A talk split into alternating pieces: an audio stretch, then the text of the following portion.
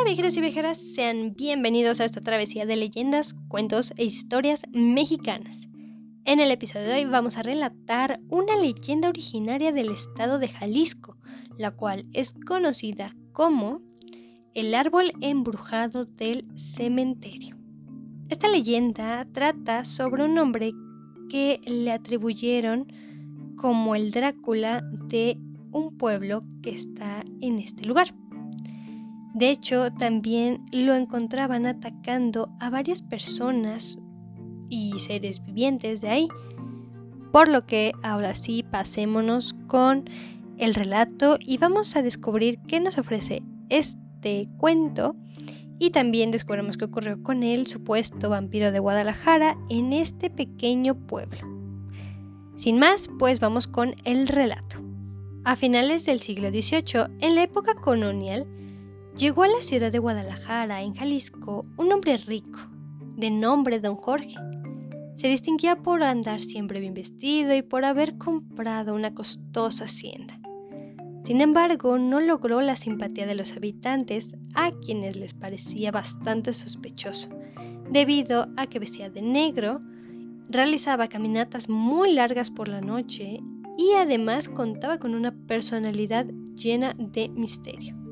En este lugar, repentinamente empezaron a aparecer animales muertos en las barrancas de un barrio conocido como el Carrizal. Los cuerpos estaban sin una gota de sangre y con huellas de mordeduras en el cuello. En un principio, los habitantes lo atribuyeron a una pandemia.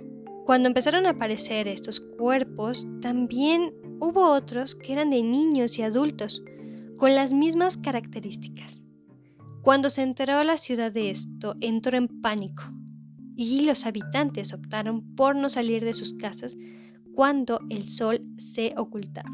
Durante esas horas rezaban en sus casas, por lo que creían que era una maldición que había caído sobre la gente. El pueblo decidió buscar a su asesino. Fue así, según la historia, que descubrieron a don Jorge cuando mordía el cuello de una de sus víctimas, y en esa ocasión logró escapar, por lo que los pobladores le pidieron a un sacerdote que acudiera a la hacienda para exorcizarlo, pero no lograron encontrarlo por ningún lado. Una noche los pobladores, atraídos por unos gritos, descubrieron a don Jorge mientras atacaba a otra de sus víctimas. Algunos jóvenes iniciaron la persecución de quien llamaron el vampiro de Guadalajara. También un viejo gitano les aconsejó atravesar su corazón con una estaca de madera y enterrarlo en un cementerio, por lo que te tendieron una trampa y para su sorpresa lograron atraparlo. Mientras lograban clavarle la estaca, don Jorge juró vengarse. Después de seguir el consejo del gitano, los jóvenes llevaron el cuerpo al Panteón de Belén, donde lo enterraron. El sitio oficial del Museo de Panteón de Belén destaca que al día siguiente la sorpresa de los pobladores fue más grande, debido a que la estaca se había convertido en un gran árbol que partió en dos la tumba de don Jorge, con lo que nació una de las leyendas más antiguas de Guadalajara. Esta leyenda dice que el día que el árbol terminó de romper la tumba, o sea, cortado desde raíz, ese día se liberará nuevamente el vampiro y volverá para cobrar su venganza, para que pueda aterrorizar a toda la población. Se afirma que durante la noche, entre las ramas del árbol, se pueden ver reflejadas las caras de las víctimas.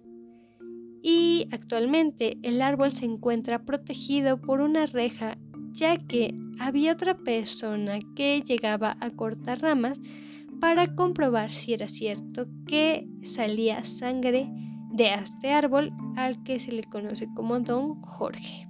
Por lo que esto ha sido la leyenda del episodio de hoy. Y bueno, ahora sí me paso a despedir con primero invitándolos a mi canal de YouTube que ahora ya lo pueden encontrar como El Legendario de México Y también, bueno, si te ha gustado el podcast, lo puedes seguir y descubrir más leyendas de este hermoso país. De igual forma, si te ha agradado, agradecería bastante si me ayudas a compartirlo con personas, ya sea amigos, familiares o incluso las que les interese este tipo de contenido. También, si no te ha agradado, no pasa nada. Nosotros aquí seguiremos relatando más leyendas mexicanas. Y también, si eres nuevo oyente, pues igual te invito ya a seguir el podcast o el canal para que puedas descubrir México a través de sus historias. Y bueno, ahora sí, me despido con nuestra frase, la cual es la siguiente.